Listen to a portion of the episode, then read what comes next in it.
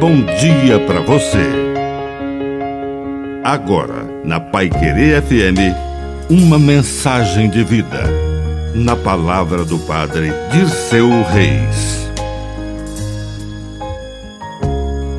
Seja realista com as pessoas, mas fuja da clausura da realidade. Abra a janela da esperança. Jesus era muito sincero com seus discípulos.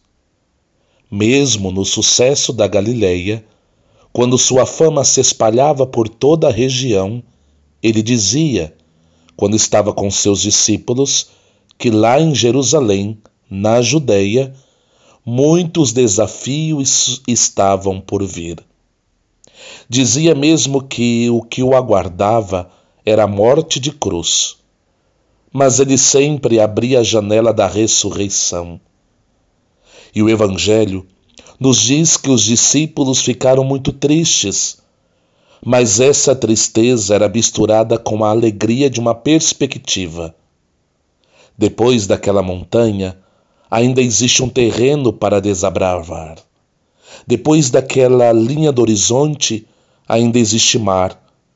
Depois daquela nuvem da tempestade, ainda existe sol. Deixe sempre aberta a janela da esperança. Que a bênção de Deus Todo-Poderoso desça sobre você, em nome do Pai, e do Filho, e do Espírito Santo. Amém. Um bom dia para você.